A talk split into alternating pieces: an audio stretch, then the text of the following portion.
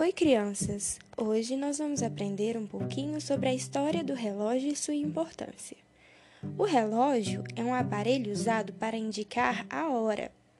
Ele é considerado uma das invenções mais antigas e serve para medir intervalos de tempo mais curtos do que as unidades naturais, o dia, o mês e os anos.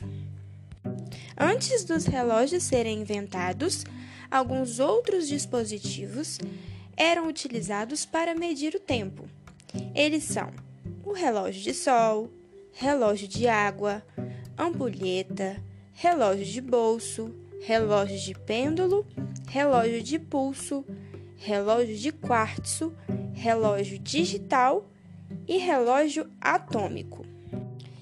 Independente do tipo de relógio, ele tem uma importância muito grande no dia a dia do homem, porque é através do relógio que nós possuímos os nossos cronogramas e horários marcados. Nós temos horários para acordar, irmos à escola, almoçar, jantar e também para realizar compromissos, como um trabalho ou um jantar importante.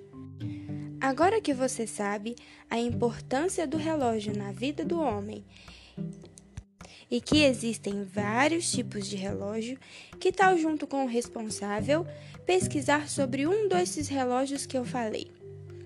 Um bom trabalho!